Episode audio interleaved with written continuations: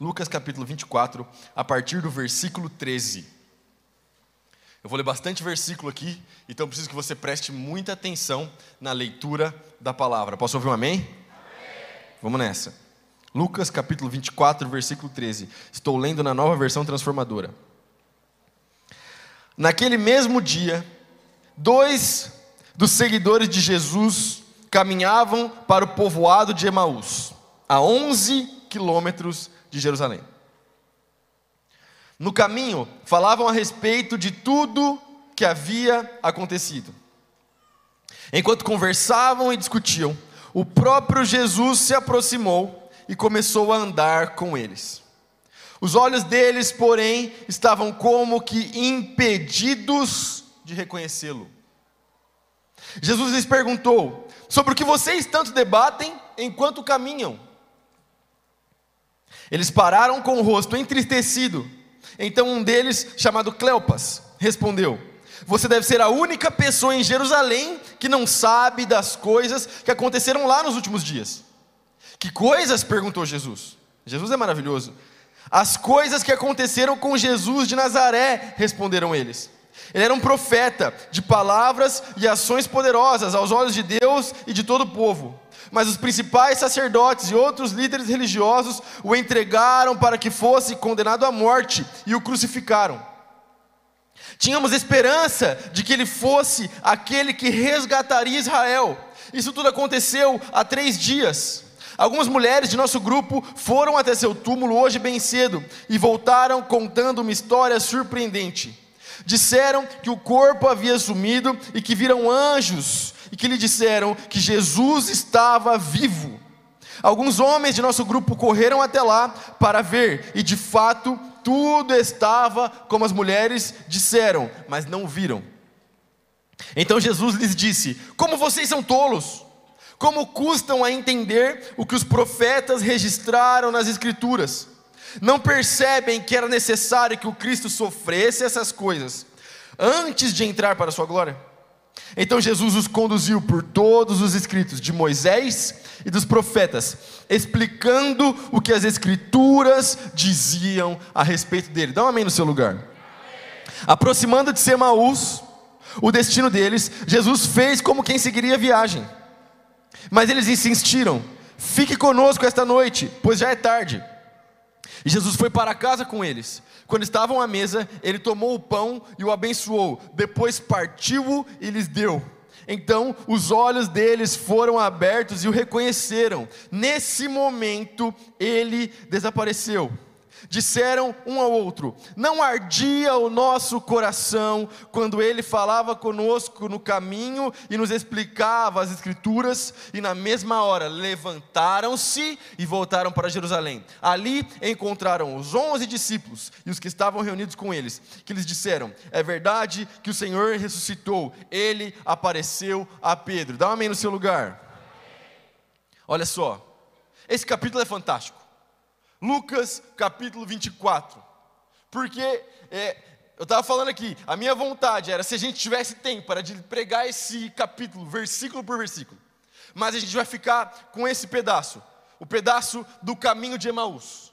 E a gente já começa aqui com uma coisa muito interessante que nos diz respeito logo no versículo 13, que diz: Naquele mesmo dia. Ora, que dia é esse? O dia da ressurreição do Senhor Jesus Cristo. Dá um amém no seu lugar. Meus irmãos, deixa eu te falar uma coisa. Esse aqui, ó, é o dia mais importante da história da humanidade. Só uns quatro crentes entenderam. O dia da ressurreição do Senhor Jesus Cristo é o dia mais importante da história da humanidade. É isso. Sabe por quê? Deixa eu te explicar uma coisa. Ao contrário de outros tipos de fé, ao contrário de outras religiões, nós não adoramos a alguém que morreu e ficou no túmulo. Nós adoramos aquele que morreu e ressuscitou. E todo o poder da ressurreição, todo o poder de Jesus Cristo que venceu a morte, é o que nos move para fazermos o que estamos fazendo, é o que nos move para sermos igreja. Fazemos o que fazemos porque Jesus Cristo ressuscitou. Meus irmãos, isso aqui é maravilhoso, isso aqui é lindo, isso aqui é extremamente poderoso. Entretanto, a gente percebe algo. Jesus quando a gente fala sobre os discípulos, é claro que nós pensamos no do, nos doze, mas Jesus não tinha só os doze, Jesus tinha outros discípulos. E aqui tem um relato de alguns desses discípulos, que após Jesus ter morrido, ao invés deles ficarem junto com o grupo, eles se dispersaram. Presta muita atenção. Eles se dispersaram. E aí eles estão então numa estrada, no caminho de Emaús, e eles estão conversando sobre o que acabou de acontecer. Eles estão conversando. E eles estão trocando uma ideia, e de repente, Jesus, o próprio Cristo, aparece para eles só que eles estavam como que cegos, e eles não conseguiram reconhecer Jesus. Presta muita atenção que esse detalhe é importante. Eles estavam como que cegos e não conseguiam reconhecer Jesus. E Jesus, com um senso de humor maravilhoso, Jesus, especialista em coração, Jesus, o Criador de todas as coisas, Jesus é Deus. Jesus, ele chega e ele fala o quê? Pessoal, o que vocês estão conversando aí? Qual que é o debate? Qual que é a resenha? Como se ele já não soubesse o que estava acontecendo. Porque Jesus é intencional em tudo o que fez. Posso ouvir um amém ou não? Ele chega, e aí pessoal, o que está acontecendo? E um dos discípulos responde: Ora, você provavelmente é a única pessoa de toda, toda Jerusalém, você é a única, a única pessoa que não sabe o que aconteceu. Ele fala: Mas o que aconteceu? Jesus é maravilhoso. Ele está ele tá, ele tá abrindo ali a conversa, abrindo o diálogo. Ele quer viajar junto com esses caras, porque Jesus sabia o que ele ia fazer. E aí eles começam a contar: ora, veio um profeta, e a gente achou que ele era o Cristo, e a gente ficou muito empolgado, porque ele era muito poderoso em ações e palavras. A gente falou: olha, eu acho que, eu acho que é o Cristo, o Cristo significa ungido. Olha, Será? É o, é o ungido, é o Cristo, é o Messias que nós estávamos aguardando. Mas os líderes religiosos o mataram, o crucificaram. E agora a gente está voltando para a nossa casa. E aí, meus irmãos, Jesus fala: vocês são tolos, vocês não conseguem entender que isso precisava acontecer com o Cristo?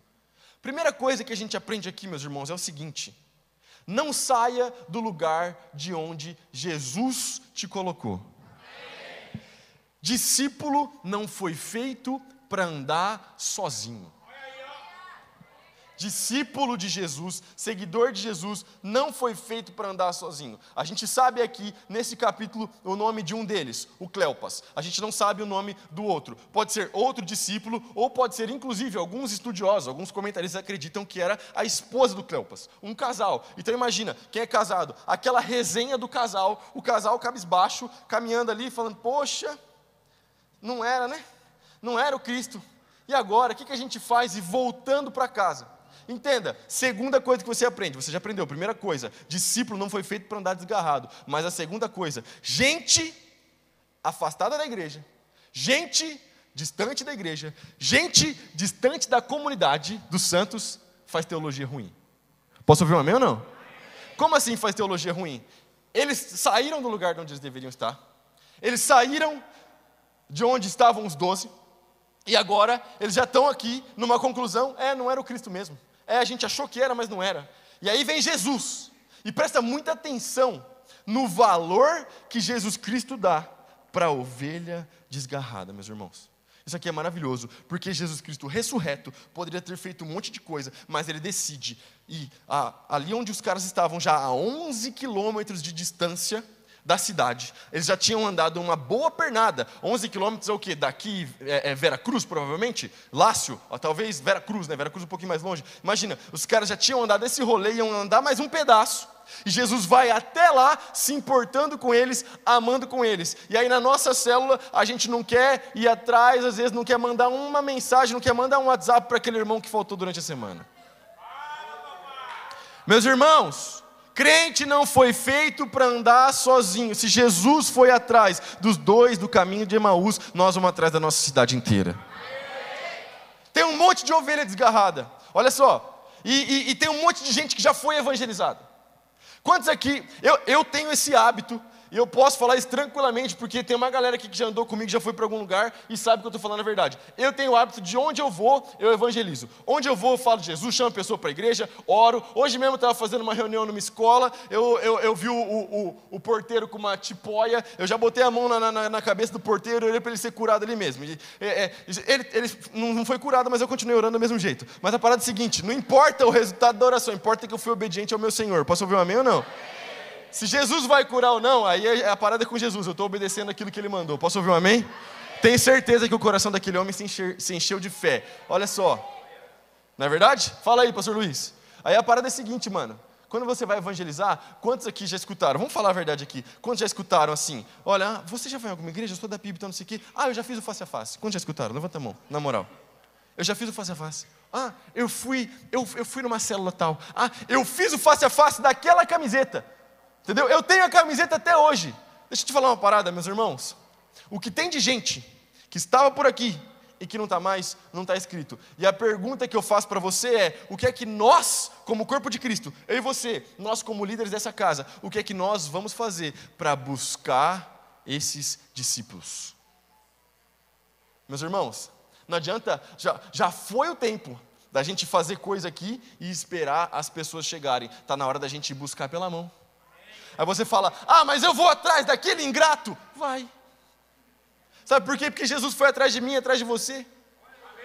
Jesus me amou e Jesus te amou quando a gente era pecador e quando não tinha mérito nenhum em nós. E agora você é livre para adorar, você é livre para amar, você é livre para cultuar. Você não vai cumprir com a missão. Ei, meus irmãos, isso aqui é maravilhoso, isso aqui é lindo demais. Gente de Deus, corpo de Cristo, foi feito para estar tá junto, não foi feito para estar tá andando separado, meus irmãos. Essa é a primeira coisa. Mas aqui também acontece algo interessante, e a chave da mensagem está aqui, versículo 25. Então Jesus lhes disse: Como vocês estão tolos, como custam entender o que os profetas registraram nas Escrituras não percebem que era necessário que o Cristo sofresse essas coisas antes de entrar em sua glória. Então Jesus os conduziu por todos os escritos de Moisés e dos profetas, explicando o que as escrituras diziam a respeito dele. Dá um amém no seu lugar. Amém. Meus irmãos, isso aqui é lindo. Isso aqui é maravilhoso. Sem ser domingo agora, no outro, é, é eu tive o privilégio de pegar, pregar aqui no culto das dez e meia e tinha um, um ponto da mensagem que era sobre o Estevão.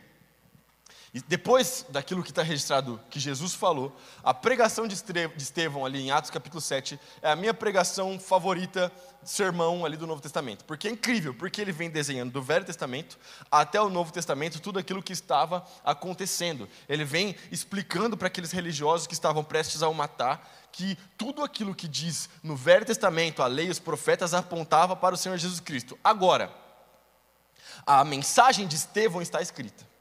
Aqui a gente tem uma, uma questão que isso aqui é, é, é, mexe com a minha cabeça. E quando eu estiver na glória eu preciso eu preciso saber mais sobre essa história. Porque aqui é o seguinte meus irmãos. Jesus primeiro dá uma bronca nos caras e fala assim ei vocês não entendem que precisava acontecer e eu imagino eles respondendo, mas como isso precisava acontecer? E Jesus começa a falar, porque está escrito, porque está escrito. E Jesus começa a caminhar com eles na Escritura. Meus irmãos, deixa eu te falar uma coisa: essa aqui é a melhor pregação que você poderia ouvir na sua vida, porque você está ouvindo o autor do livro falando sobre o livro que é, conta a história dele mesmo Entendeu? E ele está ali fazendo com que o coração daqueles dois fiquem incendiados. Meus irmãos, esse aqui é o maior sermão da história da humanidade que não foi escrito. Isso aqui, imagina, é o próprio Cristo é Jesus Cristo ressurreto, falando para os dois. E ele vem caminhando com a lei de Moisés. Olha só, Moisés profetizou a respeito do Cristo. Ele vem citando os salmos, ele vem citando as leis, ele vem citando o profeta. Meus irmãos, isso aqui deve ter sido uma conversa, que é óbvio que o coração ia incendiar. É o próprio Cristo falando. Entretanto, os olhos ainda estavam fechados. Entretanto, eles ainda não haviam reconhecido que era Jesus.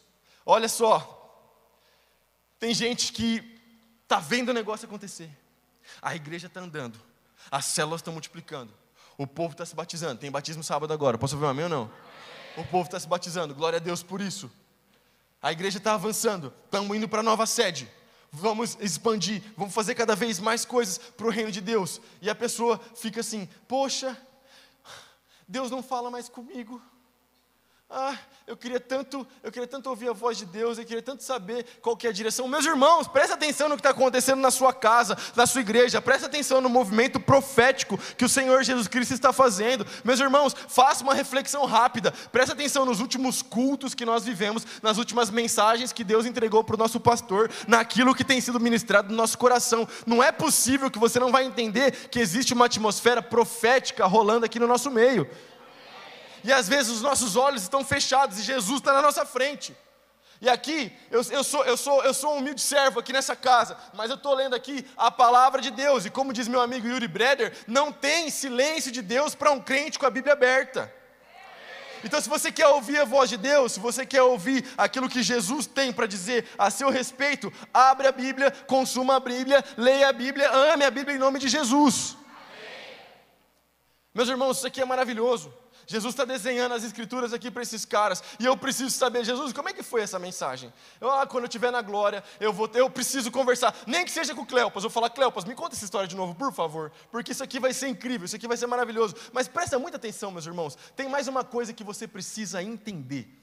Eu falei no começo da mensagem, estou acabando já, estou acabando. Hoje é terça plena, a gente vai para pequeno grupo já. Mas eu falei no, no, no, começo da mensagem o seguinte: que esse aqui era o dia mais importante da história da humanidade, certo ou não? Porque é o dia da ressurreição, meus irmãos. Se você vai sair com uma coisa cravada no seu coração, no seu coração nessa noite, o que você precisa gravar aí no seu coração é o seguinte: a ressurreição do Senhor Jesus Cristo é a chave para que você compreenda as Escrituras. A ressurreição do Senhor Jesus Cristo é a chave para que você compreenda a Bíblia. Tudo que você for ler na palavra de Deus, tudo que você for ler nas Escrituras, tudo que você for olhar, tudo aponta sempre para o Senhor Jesus Cristo morreu e ressuscitou.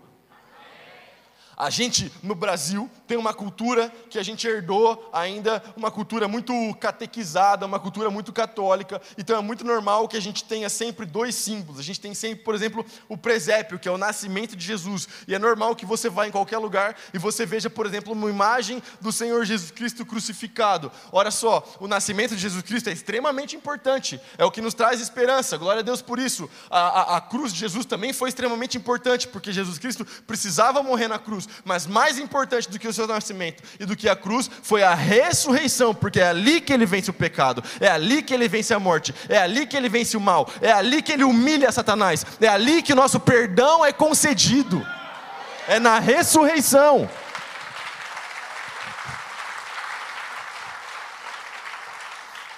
Então entenda, a gente precisa falar sim sobre o nascimento, precisa falar sobre a cruz na sexta-feira, mas a gente jamais, jamais pode esquecer de falar sobre o domingo. A ressurreição é a chave para que você compreenda as Escrituras. E Jesus é, é, é maravilhoso, Jesus é lindo, porque depois que ele conversa, e depois que ele ensina, e depois que ele planta a semente nos corações, a Bíblia diz que ele anda como se ele tivesse de passagem. Ele sabia que ele ia ser convidado, mas Jesus, porque a conversa estava tão boa, o coração estava queimando, ele estava falando sobre a palavra, os discípulos não queriam que aquele assunto acabasse. Então Jesus continua andando, tipo, valeu pessoal, vocês chegaram aí, eu vou seguir o meu caminho. E eles, não fica, tem bolo. Sabe? Aquela parada na célula, fica, vai ter uma esfirra, fica, vai ter um pastelzinho, fica, vai ter um bolo de fubá, fica, vai ter um sorvete, fica, vai ter alguma coisa. Célula tem que ter comida. Posso ouvir um amém ou não? Quando eu morava lá no Jardim Morumbi, só um parênteses aqui rapidão. Quando eu morava lá no Jardim Morumbi, eu, eu, eu tinha uma célula na minha casa, a gente começou uma célula lá de, de jovens, e a minha mãe fazia janta, e era maravilhoso, porque a minha mãe fazia janta valendo mesmo, arroz, feijão, minha mãe fazia galinhada, era incrível, era maravilhoso. Paulão também faz uma janta lá de vez em quando, não, é não Paulão? Tamo junto, faz janta na sua célula de vez em quando que vai ser bom pra caramba. Comer é uma parada extremamente espiritual, meu irmão, posso ouvir um amém ou não? É, sabe por quê? Olha o momento que Jesus escolhe para se revelar para os discípulos. Ele podia ter falado a qualquer momento, sou eu. Em João capítulo 4, quando ele se encontra com a mulher samaritana no poço, em determinado momento ela não fala assim: Ah, um dia o Cristo vai vir para nos explicar, e ele fala: Sou eu? Ele fala. Jesus poderia ter se revelado para os discípulos em qualquer momento, mas ele escolhe a comunhão da mesa. Meus irmãos, e a hora que ele então pega o pão, agradece e parte o pão, os olhos se abrem. Existe um poder absurdo na comunhão, no partir do pão, quando os filhos de Deus se reúnem à mesa para engrandecer o Senhor Jesus Cristo, para agradecer por aquilo que Ele tem feito, para louvar a Deus. Existe um poder na comunhão e no partir do pão. A gente tem uma série que você pode assistir. Assistir?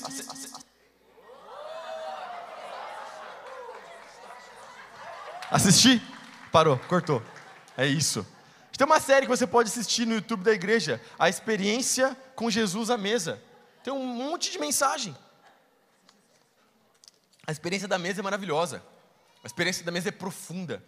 E ali, quando Jesus parte o pão, os olhos se abrem. Meus irmãos, para concluir, na sua célula, sabe que você precisa ser Vai ser meio estranho que eu vou falar agora, Du, mas é verdade. Na sua célula, você precisa ser um abridor de olhos. Eu vou repetir. Na sua célula, você precisa ser um abridor de olhos. Como assim, Davi? Ora, eles não estavam sem conseguir enxergar. Eles não estavam sem conseguir reconhecer que era Jesus. Eles não estavam sem conseguir reconhecer o que Jesus estava fazendo, mas no partir do pão, os olhos se abrem da mesma forma, na célula, na comunhão, no partir do pão, na oração, na reunião ali, onde os crentes estiverem juntos, é ali que olhos irão se abrir e as pessoas irão reconhecer que Jesus Cristo é o Senhor. Não existe lugar melhor no planeta Terra para evangelizar do que a célula. Você está num ambiente seguro, você está num lugar de gente de confiança, tem comida, tem um sonzinho legal, tá tudo pronto. É só você orar, se preparar, viver em santidade, fazer o arroz com feijão e você vai ver o Espírito Santo de Deus descendo lá na sua casa em nome de Jesus. Seja um abridor de olhos. As pessoas estão andando por aí procurando. As pessoas estão andando por aí sem rumo. A galera do louvor pode subir. As pessoas estão andando por aí cegas. Cegas. E elas estão procurando é, é, é, é, algo transcendente. Elas estão procurando algo que traga sentido. Estão procurando norte. Estão procurando rumo. Deixa eu te falar uma coisa. Você conhece a direção, você conhece o norte, você conhece o rumo, é o Senhor Jesus Cristo. E aí algo interessante acontece. Jesus parte o pão, os olhos se abrem, e aí, quando os olhos se abrem, Jesus desaparece. Duas coisas. Primeiro, eles trocam ideia de novo e falam: Mas o nosso coração não ardia. Enquanto ele falava, meus irmãos, olha só, essa aqui é para crente que tem um pouco mais de tempo de casa. Cuidado para você não se acostumar com as coisas de Deus e quando você estiver ouvindo a palavra, o seu coração deixar de queimar. A gente corre esse risco todo dia. Quando eu nasci, o meu pai já era pastor. Desde que eu tenho uma certa idade, eu leio a Bíblia inteira, pelo menos uma vez por ano. Então, essa é uma parada que me pega. Que toda vez que eu sento para ouvir uma mensagem, eu preciso falar: eu sei que eu já li esse texto, eu sei que eu já tive contato com esse texto, entretanto, eu sei que o Espírito Santo de Deus é infinitamente sábio, infinitamente poderoso, e ele pode trazer algo novo, ele pode trazer uma mensagem nova para o meu coração nesse dia. Porque se a gente sai desse lugar e se o coração deixa de queimar, a tendência é que a gente se afaste das coisas de Deus, se afaste. A tendência é que a gente saia do lugar de onde jamais deveríamos ter saído. Esse dia eu estava conversando com um líder de outra cidade. Ele falou: Davi, cansei, servi 14 anos na mesma casa, preciso de uma coisa nova, preciso respirar uma parada diferente. E eu falei: Olha, eu não vi em nenhum lugar da Bíblia que serviço na igreja tem prazo de validade. Eu não vi em nenhum lugar da igreja que, nenhum lugar da palavra de Deus que, olha, deu meu tempo aqui nessa igreja, viu? Ó, preciso de uma coisa nova, preciso. Não, não. Comunidade é comunidade, meu irmão. É vida na vida, claro. Toda regra tem exceção, claro. Às vezes Deus faz alguma coisa, leva uma pessoa para outra cidade, mas meu irmão, deixa eu te falar uma coisa. Toda vez que você pensar que a solução para sua crise é sair da igreja, é sair da célula, é sair das coisas que Deus colocou na sua mão, o coração vai parar de queimar. A solução é a comunhão. A solução é a vida na igreja. A solução é a comunidade. A solução é amar a palavra. A solução é se encontrar de novo com Cristo ressurreto. Porque isso aqui é um, é, é um reencontro. Entendeu? É um renovo na vida deles. Eles haviam andado com Jesus, haviam se dispersado e agora Jesus os traz de volta. Às vezes você está aqui, você está presente, você está assistindo o culto, mas o seu coração e a sua mente estão dispersos. Disperso daquilo que Deus está fazendo agora, disperso daquilo que Deus está fazendo na igreja, e Jesus está te chamando de volta, falando: Vem, filho, não sai desse lugar. E aí, depois que eles conversam e falam, o coração queimava, eles se levantam e voltam. Eles se levantam e voltam. Meus irmãos, talvez você precisa fazer esse movimento. Você está na casa, você já está aqui, mas o coração está longe. Talvez você precisa fazer esse movimento de voltar. Talvez seu coração precisa queimar de novo por célula, por discipulado, por evangelismo. Talvez você até gosta de célula, mas a célula já virou um grupo de convívio, deixou de ser um grupo de evangelismo. Meus irmãos, é tempo de voltarmos para a visão que Jesus nos deu. Posso ouvir um amém ou não?